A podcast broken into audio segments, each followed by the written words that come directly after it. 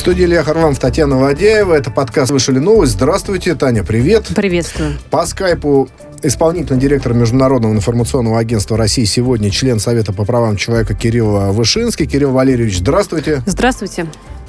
Здравствуйте. Если не возражаете, давайте мы начнем с заявлений, связанных с нахождением военного контингента ОДКБ в Казахстане. Вот э, президент Казахстана, господин Такаев, заявил о том, что будут выводить э, миротворцев, э, войска ОДКБ через два дня, ну и вывод завершится в течение там недели-полутора. Но дело в том, что есть еще заявление Сергея Шойгу, министра обороны Российской Федерации. Вот я процитирую. Выполнение задач задач коллективными миротворческими силами будет осуществляться до полной стабилизации обстановки в Республике Казахстан. Естественно, по решению руководства Республики Казахстан. Кирилл Валерьевич, э, может быть, я вижу в этом противоречие, а его там нет, или какие-то все-таки разнонаправленные это заявления? Да и я тоже, я, например, не вижу противоречия в этих двух заявлениях, потому что Шойгу э, описал общие рамки выполнения задачи, но задачи, я так понимаю, же определяют на месте э, руководство Казахстана. Да? Потому что оно пригласило эти силы, э, обратилось к ВДКБ за помощью, и оно контролирует ситуацию, собственно говоря, руководство Казахстана и принимает э, решение, когда оно обратится с предложением отозвать эти силы. То есть я противоречий не вижу, тем более, что, еще раз повторюсь, что Шойгу описал общие задачи, да, чем занимается контингент, а э, Такаев указал сроки. Да? Ну, это как бы, знаете, как, как в семье. Сегодня убираем квартиру. До пяти, сказала мама. Хорошо, до пяти. То есть э, убираем квартиру, сроки э, определил Такаев. Да, хотелось бы спросить э, в целом, все-таки как вы оцениваете э, нахождение военного контингента ОДКБ в Республике Казахстан? Ну, судя по всему, судя по тому, что там э, прежде всего кровопролитие прекратилось, э, видимо, задача выполнена. Вот э, есть же еще масса спекуляций о том, что там останутся российские военные на, на неопределенное время и все вокруг этого. Вот э, как э, расценивать эти спекуляции? Просто не обращать на них внимания или, или, или как-то отвечать? Да нет, я считаю, что сегодня Такаев уже ответил на все спекуляции. Он четко указал сроки, в которые будет выведен контингент. Более того, уже неоднократно, это, это к, к словам господина Блинкина не к вечеру будет помянут о том, что русские приходят и не уходят. Да?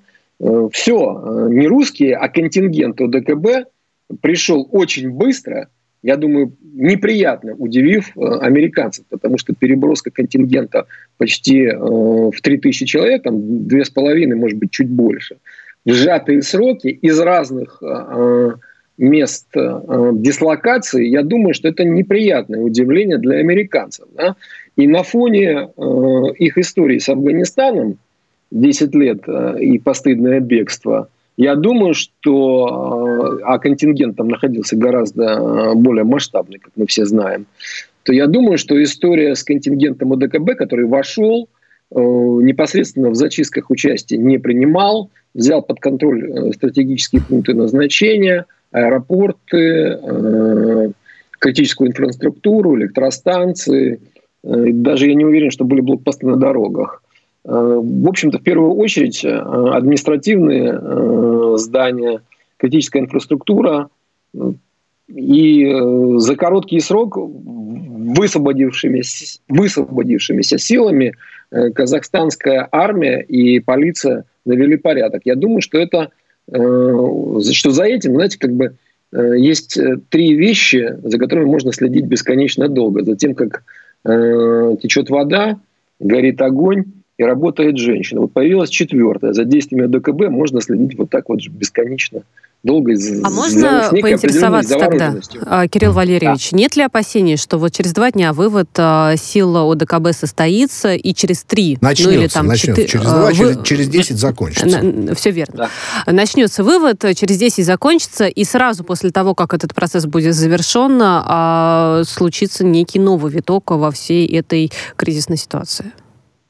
Ну, смотрите, опять же, на этот ответ, э, на этот вопрос могут ответить те, кто непосредственно занимается стабилизацией ситуации в Казахстане. Значит, я подозреваю, что господин Такаев, как президент страны, отдает отчет да, э, за то, что он говорит. Э, и очень ответственно подходит как к просьбе ввести э, контингент, да, понимая риски, которые ему угрожают. Так и сейчас он, я думаю, достаточно точно э, понимает, э, называя конкретные сроки вывода, э, понимает значение этих слов и, возможно, их последствия. Я думаю, что он это очень тщательно взвешивает и взвешивал, тем более, что прооснователь он произносил сегодня в парламенте, соответственно, он обращался к народным избранникам. Не просто, так сказать, в камеру говорил какие-то слова, да, а э, общался с конкретными живыми людьми, смотрел кому-то в глаза, каким-то депутатам, возможно, даже зная, что кто-то из здесь присутствующих, в тот момент присутствующих в зале, может быть, был среди интересантов этой всей истории. Ну, это как бы мои предположения, но чего не бывает в этой жизни. Да? Так я думаю, что эти слова он произносил достаточно весомо и э, очень долго думал, четко называя сроки. И э, он, причем, понимаете, он же не только назвал э, сроки вывода. Да? Там была большая речь, в которой он, собственно, говорил о стабилизации ситуации в стране. Повторюсь, что я думаю, что эти слова он очень э, весомо и тщательно э, бросал в зал, или, по крайней мере, как в его манере произносил Э, тихим, но уверенным голосом.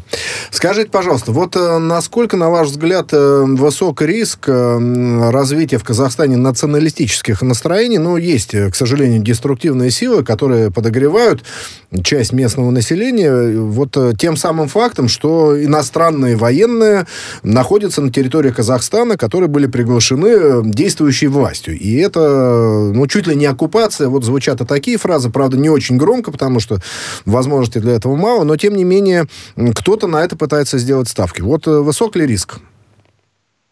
Но я думаю, что сейчас эти риски снижаются после того, как названы конкретные сроки вывода э, контингента. То есть это очевидно. Ну а то, что, так сказать, деструктивные националистические силы, они есть и на постсоветском пространстве. И я подозреваю, что если бы Э, казахская власть не удержалась бы и переворот бы был бы реализован, я думаю, что риски для русскоязычного населения и риски усиления националистических тенденций в Казахстане выросли бы просто в разы. Просто реально в разы. Сейчас они, э, как, как на мой взгляд, они резко снижены. Особенно, повторюсь, тем более на фоне э, заявлений Такаева, который просто выбивает э, у них, что называется, карты из рук для или основания для таких заявлений. Повторюсь, что, наверное, вот э, сегодня не очень э, радостно воспринимали заявление Такаева в Вашингтоне, ну и, наверное, где-то там вот, в среде националистических настроенных сил в Казахстане. И в завершении этой темы, но всех э, волнует судьба э, господина Назарбаева, который, в общем, э, ну, его не видели, по-моему, 28 или 27 декабря, и, в общем, он никак не комментировал. Ну, то есть опосредованно как-то вроде бы комментировал, ну, вот так, чтобы... Ну, сообщения были разные. То он да. уехал, или как будто то бы кто-то уехал из членов да. его семьи, или же да, опровержение ну, было. Да, да, опровержение, то есть, ну, по крайней мере, не было комментариев по поводу ввода контингента ОДКБ, и вообще по поводу этих событий. Прямых цитат мы не видели.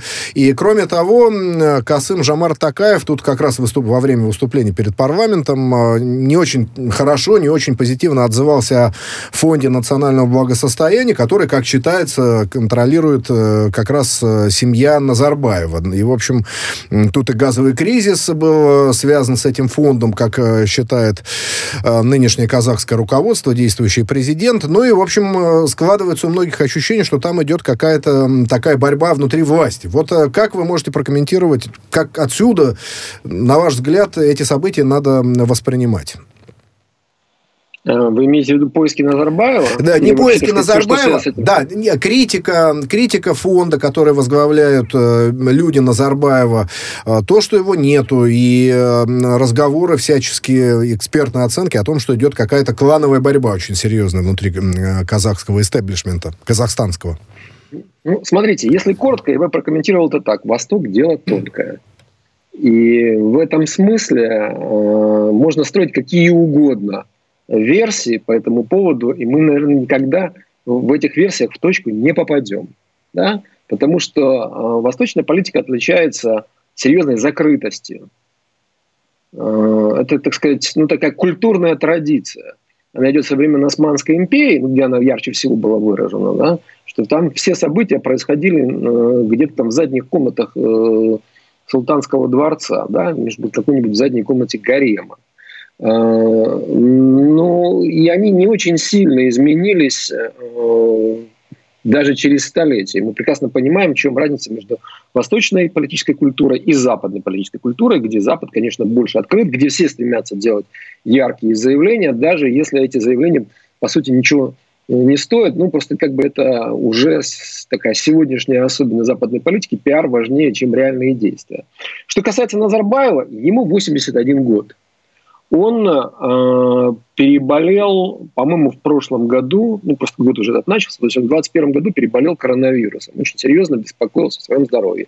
Это я просто знаю, поскольку мы неоднократно пытались э, получить его интервью через его пресс-службу, и нам сказать, все время отвечали, что ну, вот э, сейчас неудачный момент, сейчас не очень хорошо чувствую. Он, э, да, он э, вроде бы неплохо выглядел в Санкт-Петербурге, но все равно на фоне людей младшего поколения, да, так сказать, э, даже Путин на фоне его все-таки человек младшего поколения, все равно человеку 81 год. Ну, конечно, возраст такой... играет роль, как бы мы ни говорили. Да, понятно, что в такой, в такой ситуации, даже, значит, так сказать, э, находясь в статусе, который сложно э, определить в нашей политической традиции, в статусе его басы, да, то есть лидера казахов, все равно он, наверное, не должен был брать на себя всю ответственность политическую. И он не взял ее на себя. Ответственность взял на себя Такаев. Это, это его полномочия. Угу. Дальше, повторюсь, мы можем строить какие угодно версии, предположения. Наверняка, конечно, э, во всем этом конфликте Казахстан, внутри казахстанском есть, наверное, и какие-то внутриэлитные противоречия. Да, собственно говоря, и Такаев их не скрывал. Если он обвинил в госизмене главу э, спецслужбы, да, человека, который несколько раз, два раза был премьер-министром Казахстана. Поэтому я вот честно скажу, я вот могу это писать так, а вот, сказать, играть там конспирологию, что случилось, фонд, не фонд, улетели, прилетели, ну, это, слушайте, это пусть там, не знаю, ну, нам Давайте остается свобод... только наблюдать да, за развитием. Своей профессиональной ответственности коллеги, ну типа... Да, да, не, ну я думаю, еще, нас еще ждет много интересных подробностей, надо только проявить Давайте терпение. Подробнее. Проявить терпение. Давайте о переговорах э, все-таки скажем э, России и США. Здесь тоже нужно проявить терпение. Представители России и США нужно проявить терпение, да, которые состоялись 10 января в Женеве. Ну, самые разные оценки, значит, э, в Кремле сам факт э, и в МИДе сам факт разговора позитивно оценивают, но правда, э, судя по всему, э, в общем, пока ни до чего договориться не удалось, и непонятно, каким э, будет дальше формат переговоров, и когда состоится очередной раунд. Значит, есть заявление Джен Псаки, вот замечательной женщины, к которой мы опять уже во второй раз привыкли, о том, что Россия может дезинформировать о результатах переговоров. В МИДе уже тоже на это ответили, что не будет России дезинформировать. И, значит, на ваш взгляд, вот о чем хотелось бы вас спросить. Ну, в принципе, Вашингтон готов к подвижкам, к принятию за основу в какой-то форме тех соглашений, которые были ему предложены, ну и НАТО тоже, там другое соглашение было предложено. Или вот э, тут будет проявляться какое-то упорство, которое может превратить этот переговорный процесс э, в очень долгую муторную историю. И, в принципе, он зайдет в тупик. Ну или да, или в тупик, не дай бог, зайдет совсем. Вы знаете, а меня, честно говоря, в этой истории позиция Вашингтона интересует меньше всего. Э, я, например, бы просто отметил, э, что мы давно не видели э, такой, ну, может быть, это неудачный термин, да, но такой недипломатичной пресс-конференции одного из наших крупнейших дипломатов. В том смысле, что не было экивоков, значит, не было каких-то округлых фраз. Собирайте значит, манатки были, и так далее. Ну, были прямые, простые заявления, что эти люди, похоже, за последнее время, так сказать, э, слишком уверили в собственное величие и разучились договариваться. Ну ничего. Значит, мы надеемся, что мы вернем им этот навык, сказал ну, почти дословная цитата Рябкова. И вот в этот момент просто вот, э, можно было гордиться нашей дипломатией, да? Что мы Кирилл Валерьевич, а позвольте немного с вами да. поспорить, и, возможно, вы меня переубедите, да, потому что вчера, когда а, посыпались... девушке всегда можно позволить Да вы что, любые, спасибо любые большое. Вещи, да. да, но не обязательно с ней соглашаться. Она просит Это поспорить. Она просит поспорить. А, вчера... Я, я и позволяю спорить, пожалуйста.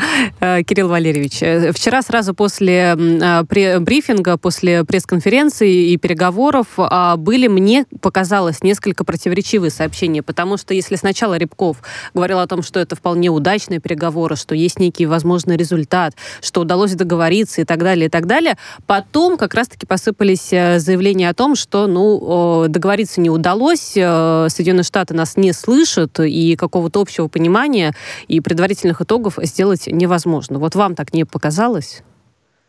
Значит, э, очаровательной девушке может, э, можно позволить многое, в том числе оперировать терминами «показалось», «не показалось». Хотя есть просто четкие цитаты.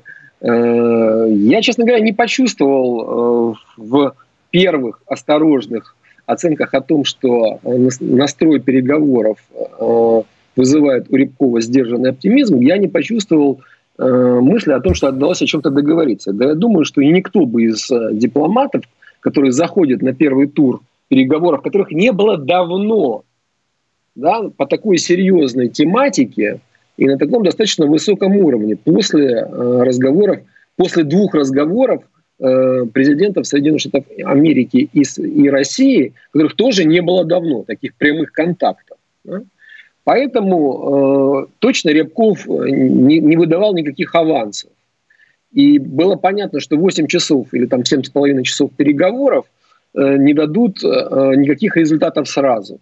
Более того, э, позиция России была заявлена жесткая изначально, фактически железобетонная, что Рябков и подчеркнул, что она железобетонная, водонепроницаемая и пуля непробиваемая. Позиция – это те, значит, те требования, которые мы выдвинули. В том и в первую очередь это не расширение НАТО. Да? То есть это э, не разговор о частности, который хотели предложить американцы. Давайте там про ракеты поговорим, значит, какой-нибудь там обрежем их радиус или там еще чего-то, да? Нет. Здесь, как сказали бы в подворотне, э, вопрос поставлен руба.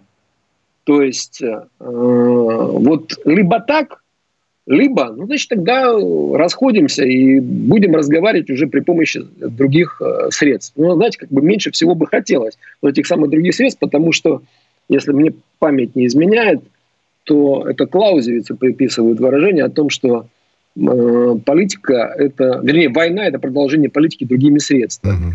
Понятно, что э, к войне переходят тогда, когда исчерпаны средства дипломатии. Вот этого бы точно бы не хотелось. И, кстати, э, очень, так сказать, обнадеживает то, что э, обе стороны зафиксировали, что Третья мировая война не выход – да, но я вот как бы недословно сейчас цитирую, я просто передаю смысл. Ядерная, ядерная что... война, да, что не, да, не должна быть допущена. Нет, это выход ну, уже понятно, окончательный выход, на самом деле, из всех ситуаций, из всех противоречий. Нет, вот, они, а вот, вот, они считают, вот они считают, что это не выход. Мы-то с вами можем считать как угодно, а это люди, которые тоже берут на себя серьезную ответственность в условиях, когда они представляют две крупнейшие ядерные страны. Вот они приняли, приняли э, согласились в том, что это не выход. Да? Война точно не выход. Значит, дипломатические переговоры. Ну, а то, что они простыми не будут, это было, по-моему, очевидно. Это очевидно. Начала. Смотрите, если продолжить тему отношений России и США, но еще и Украины, тут вот источники в медиа в российском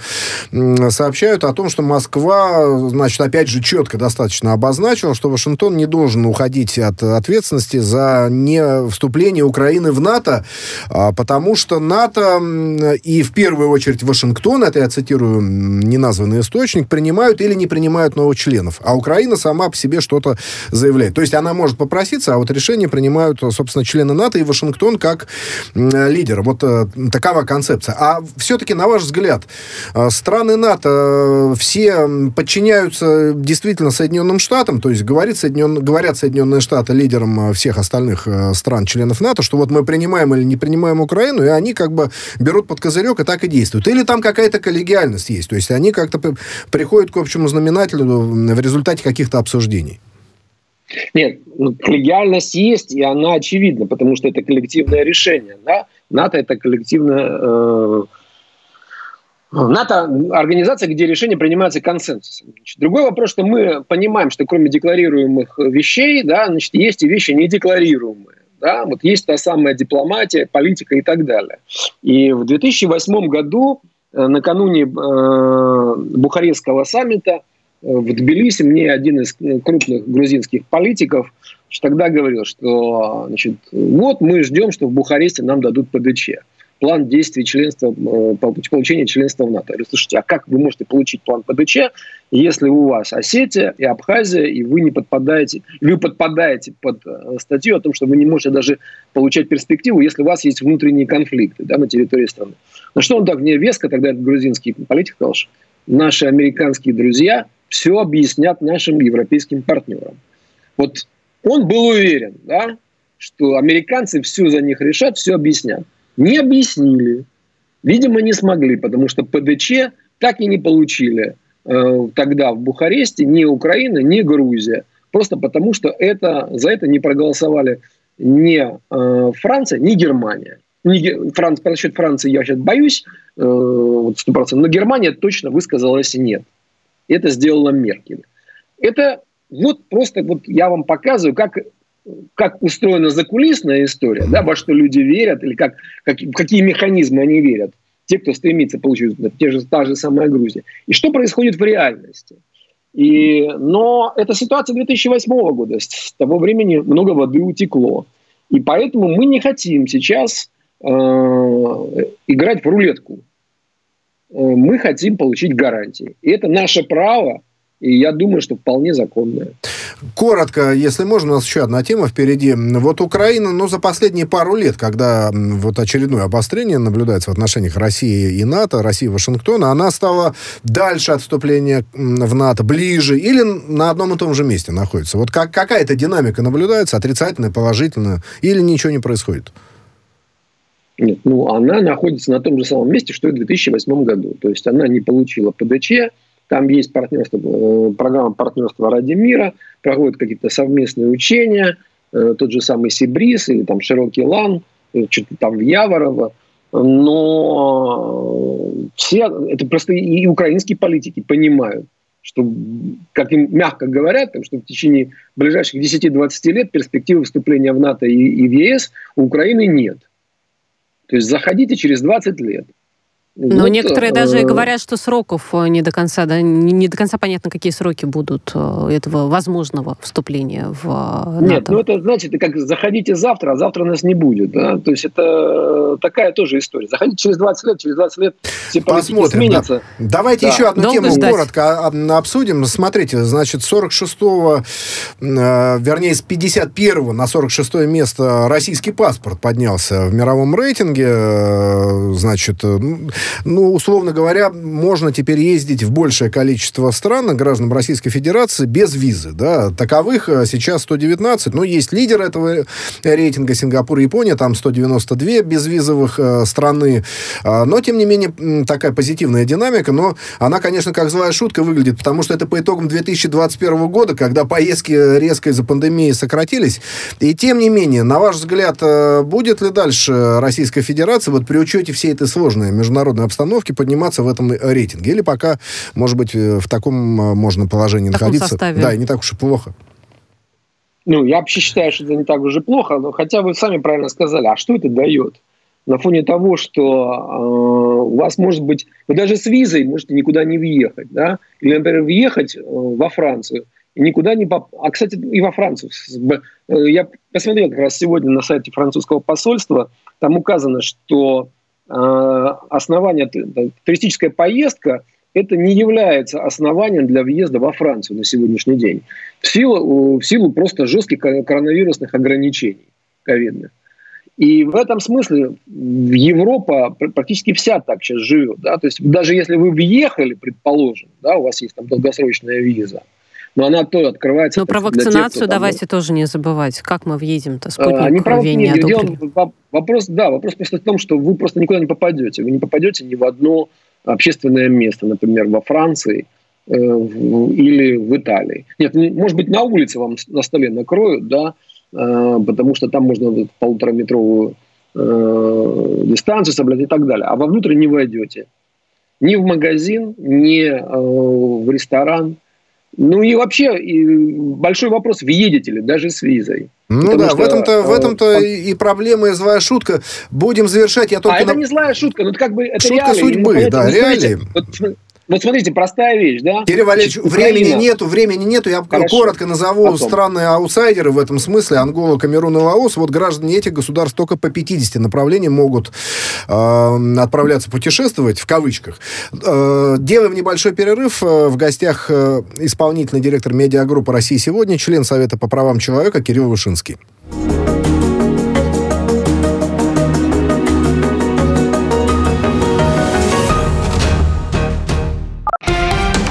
Радио «Спутник». Новости студии Дмитрий Михеев. Здравствуйте. Очередное патрулирование границ союзного государства провели на многоцелевых истребителях Су-30СМ белорусские и российские летчики. Об этом сообщает Минобороны Беларуси. Ранее военные решили наращивать состав дежурных сил ПВО и совместном патрулировании госграницы. Это связано с участившимися случаями полетов различных видов авиации вблизи белорусской госграницы и в интересах предотвращения нарушения границы в воздушном пространстве. Также отмечается рост военной активности в соседних э, со страной государствах Евросоюза. Неизвестные прицельно стреляли в людей на улицах Алматы во время беспорядка в городе. Об этом рассказал РИА Новости, очевидец событий. В настоящее время ситуация на площади возле мэрии города спокойная. Дорога перекрыта для движения транспорта бетонными блоками и складными турникетами. Но проход пешеходов в этом районе не ограничен. Усиленных нарядов МВД, спецподразделений военной техники нет, передают РИА Новости. Авиарегулятор США на 7 минут запретил взлеты и посадки самолетов на фоне пуска ракеты КНДР. Распоряжение касалось всех аэропортов на западном побережье страны. Ранее Северная Корея запустила из внутренних районов страны в сторону Японского моря, предположительно баллистическую ракету. Разведки Южной Кореи и США заявили, что проводят подробный анализ дополнительной информации. Это уже второе испытание вооружений проведенная Северной Кореей в этом году. 14 человек, в том числе 6 э, работников СМИ, погибли в Танзании в результате столкновения автомобиля и микроавтобуса. Президент э, страны Сулуху в Твиттер выразила соболезнования семьям погибших и написала, что потрясена случившимся. По данным СМИ, авария произошла в области Семью на севере страны пять иностранных э, телеканалов э, прекращают работу в Беларуси. Э, Министерство информации республики заявили, что у них э, завершился срок действия разрешения на вещание. В частности, это Ультра 4К Экстрем, спортивный канал, вещает на территории всего мира, за исключением России. Телеканал Деда Мороза, новогодний канал, который вещает только с 1 1 декабря по 31 января. И «Твой дом твоими руками» – российский телеканал в ремонте, строительстве, дизайне.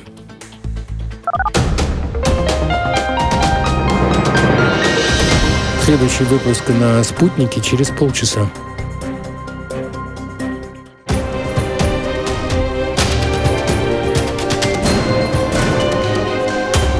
Радио «Спутник». Говорим то, о чем другие молчат. Вчера по телеку видел. Мне тут по телефону сказали. В соцсетях только обсуждают, что... И так десятки раз каждый день. В эфире «Радио Спутник». Всегда правильный ответ на вопрос. Слышали новость? Это вторая часть подкаста «Слышали новость». В студии Илья Харламов и Татьяна Вадяева. По скайпу исполнительный директор медиагруппы России сегодня, член Совета по правам человека Кирилл Вышинский. Кирилл Валерьевич, еще раз здравствуйте. Здравствуйте. Еще раз здравствуйте. Да, но будем говорить э, о коронавирусе во всех его измерениях, э, потому что омикрон движется по миру триумфально, к сожалению. И, в общем, человечеству надо опять что-то предпринимать. Хотя, может быть, это будет последняя волна, как некоторые считают, а такая массированная, уже в более легкой форме люди переболеют, и, в общем, как-то все устаканится. Но это пока все, конечно, предположительно. Начнем с того, что по заявлению замглавы Центра Гамалеи, разработчика российской вакцины, вакцины «Спутник Ви» Дениса Лагунова, специалисты европейского регулятора, есть там такое европейское медицинское агентство, признали стандарты производства российской вакцины нормальными, и, в общем, и клинические исследования вроде бы нормально проводились, нет у них особых претензий, но, тем не менее, как мы знаем, официального признания в Европе или там, допустим, в Соединенных Штатах вакцины пока еще нет. На ваш взгляд, вот э, то, что специалисты э, регулятора европейского технологическую часть признали как соответствующий, соответствующую стандартам, говорит ли о том, что действительно в первом или максимум во втором квартале 2022 года вакцина будет признана российская? Слушай, нет, вот за европейских чиновников точно бы никогда бы не стал бы подписываться, mm. поскольку тоже не до конца уверен, что это э, вопросы только процедурные, да? что там нет политики. Поэтому Точных сроков не назовет вам, наверное, никто. Но хотя, э, если мне память не изменяет, то господин Мурашко говорил о первом квартале 2022 года министра здравоохранения. Ну, вот ему, ему верю больше, да, чем европейским чиновникам, тем более, что европейские чиновники нам пока никаких внятных сроков тоже не назвали. Но, кстати, это, понятно, что вот это э, ну, для нас, для россиян, такая большая, больше психологическая проблема, да, потому что э, ну, со спутником в этом смысле, конечно, въехать в Европу очень сложно. Э, имеется в виду с QR-кодом, потому что мы не бьемся у них в базе. Эта вакцина, вот я опять же апеллирую к сайту французского посольства, на котором я сегодня побывал, эта вакцина не признана ни МОЗ, ни ЕМА. Значит, и в этом смысле э, есть вопросы, да, точно больше, чем к тем, кто прививался Pfizer и так далее. Но с другой стороны, да, если вспомнить про паспорт, то вот мне кажется, что этот вакцинный э, паспорт Э, европейский, на сегодня важнее, чем тот паспорт, о котором мы с вами говорили в предыдущей части. Потому что простой пример. Значит, э, у украинцев, э, у них безвизовые паспорта с электронными чипами, что позволяет им, по идее, в Шенген въезжать без визы в любой момент, сроком там, на 90 дней. Но, например, огромное количество украинцев, в том числе среди моих знакомых, не смогли въехать, планировали оказаться на рождественских каникулах в Риме, но не смогли въехать, потому что Италия резко перевела Украину из э, желтой зоны в красную. Значит, э, это их э, классификация потенциально опасных с точки зрения коронавируса стран. И даже со всеми файзеровскими прививками, с безвизовыми паспортами, значит, многие просто-напросто отменили свои туры, например, в Рим.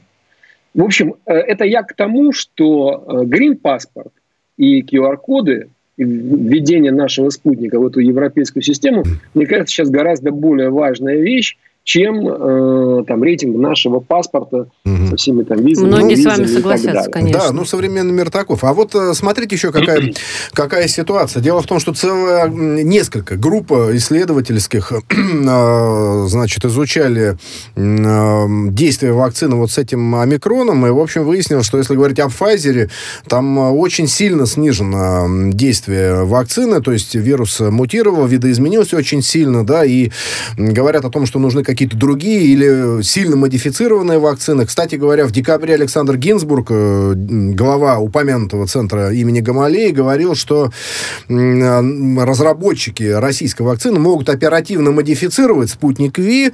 А, правда, вот он такими фразами достаточно обтекаемыми, значит, э, комментировал вот каким образом эту ситуацию. Действующая версия вакцины может бороться с омикрон, с омикрон штаммом. Не исключал он, да, то есть он не говорил, что вот она абсолютно, так сказать, полностью эффективна. То есть э, есть ощущение, что перед человечеством опять встает проблема каких-то новых или сильно видоизмененных вакцин. Вот э, в состоянии ли сейчас оно решить? Уже наработав этот двухлетний опыт, есть же этот двухлетний опыт, его как-то надо использовать. Что скажете по этому поводу? Ну, сложно что-либо сказать по одной простой причине. Потому что э, в последнее время появился такой термин – доказательная медицина – то есть которая оперирует только э, определенной статистической выборкой. Существует ли она на сегодняшний день? Какова она? Какова статистика значит, так сказать, э, действенности Pfizer по сравнению со спутником? Я думаю, что эти цифры мы с вами в ближайшее время, по крайней мере, в чистом виде не получим, поскольку это ну, информация, которая взрывает рынок. Понимаете? Спутник сертифицирован, используется в 71 стране. Монако привилась спутником все население и живет себе Э, ну, думаю, что ВУЗ не дует. Да? То есть здесь много чего э, разного. Конечно, много политики, много бизнеса. Более того, я вам скажу, что я общался с очень э, серьезным врачом, главврачом одной из крупных клинических больниц. И он мне сказал, что еще год тому назад, что медики – это очень закрытая корпорация. Коронавирус – это, пожалуй, первый случай, когда мы начали открыто общаться друг с другом, даже, так сказать, через границы, и консультироваться, как вы работаете, какие у вас методики и так далее. Ровно потому, что очень мощно, мощная была угроза. Да? Но в этом смысле фармацевты, наверное, вряд ли э, доберутся до такого уровня э, солидарности профессиональной, как медики. Потому что фармацевты – это про деньги.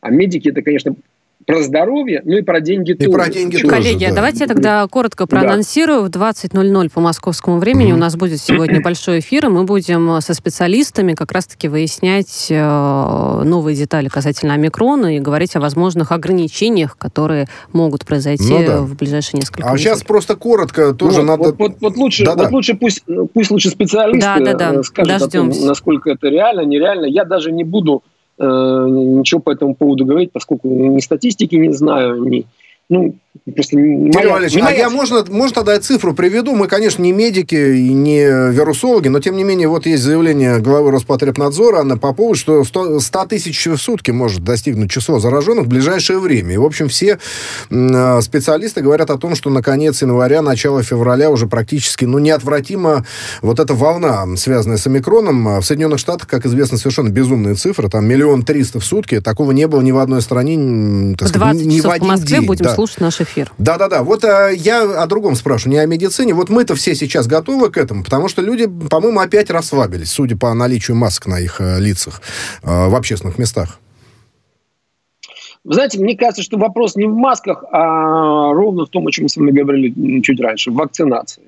Э, потому что, э, опять же, если верить медикам, да, омикрон э, очень заразный, гораздо более заразный, чем, предположим, предыдущие штаммы, но он вроде бы легче переносится. Я опять же, вроде бы, да, потому что как бы, ну, я не владею статистикой. И в этом смысле понятно, что, понимаете, заражение невозможно избежать. Ну, вот так это на сегодняшний день, к сожалению, устроено вы сняли маску, вы там дотронулись. Это вообще странный вообще вирус, да? Потому что я, например, не помню со времен своего детства, чтобы был какой-то э, передающийся э, воздушно-капельным путем вирус, который бы э, жил бы в течение часов, а иногда и суток на, на поверхности. Потому что еще в советские времена, в детстве, боролись с гриппом простым способом. Проветривали помещение потому что при перепаде температуры этот вирус умирал. Умирал, да. Но здесь Даже особый при, вирус, особый при 18... вирус с особым происхodiем, ну, поэтому, поэтому он и ведет поэтому, себя поэтому, по-особенному. Как, да, поэтому, понимаете, э, вот говорить про гигиенические меры, насколько они mm-hmm. действенны, это, конечно, не действенны, но насколько, это второй вопрос. А вот если говорить о реальных э, способах борьбы, конечно, это вакцинация. Поэтому э, вакцинация – это, пожалуй, единственное, что убережет людей от тяжелых последствий. Наверняка от заражения не убережет, и поверьте мне, это очень сложно уберечься от э, заражения. При всем там, ну, вы должны тогда, ну, так скрупулезно, руки мыть, каждые два часа менять э, маски. Ну, кто это делает из нас, да? Вот кто из нас там следит за тем, что два часа Ну, стараются, я... стараются. Да, степени, давайте еще да. коротко да. о законе, о, связанных э, с... Поэтому лучше прививка. Да, с цифровыми кодами. Она да, же последняя. Да-да-да, до 1, до 1 февраля, я так понимаю, во втором чтении будет рассмотрен этот закон о цифровых кодах и внесены поправки. А, на ваш взгляд, э, люди, ну вот население, многие же, так сказать, были недовольны этим законом, да, там какие-то пакеты устраивались, и, как, и акции некоторые, ну, мирные, естественно, в разных регионах. Вот сейчас уже общество смирилось с тем, что QR-коды станут частью их жизни. Или все-таки а, может быть какая-то реакция неожиданная после его принятия? Ну, единственная реакция неожиданная, э, ну, вернее, она, она не то, что неожиданная, она вполне ожидаемая. Это вал поддельных сертификатов. Потому что, ну, понимаете, как бы мы, слава тебе, Господи, это я так откровенно сейчас говорю, мы не Голландия. Да? Никто не пойдет на улице Роттердама протестовать, перекрывать движение и драться с полицейскими. Или Парижа, или Парижа, как это было вот накануне да Париж и Берлин, да, ну, можно назвать разные европейские города. Да? Значит, э, другой вопрос, что, скорее всего, э, реакция на эту всю историю будет вот такой, да? что народ попытается, э, ну, опять же, как сказали бы в подворотне, пропетлять, да, что-то придумать по этому поводу. И это, мне кажется, что больше проблема, конечно, правосознания. Потому что европейцы, они считают, что лучше попротестовать, да, понимаете, как бы они протестовали, но тем не менее, как не поднимешь статистику, то уже на середину декабря или на начало декабря той же самой Голландии было, Голландии было больше 70% вакцинированных. Лучше противостоять, против, да, протестовать, но добиться своего. К сожалению, время закончилось. Спасибо, Спасибо. большое. Исполнительный директор медиагруппы России сегодня, член Совета по правам человека Кирилл Вышинский.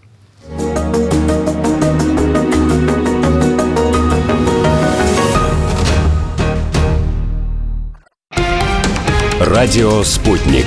Новости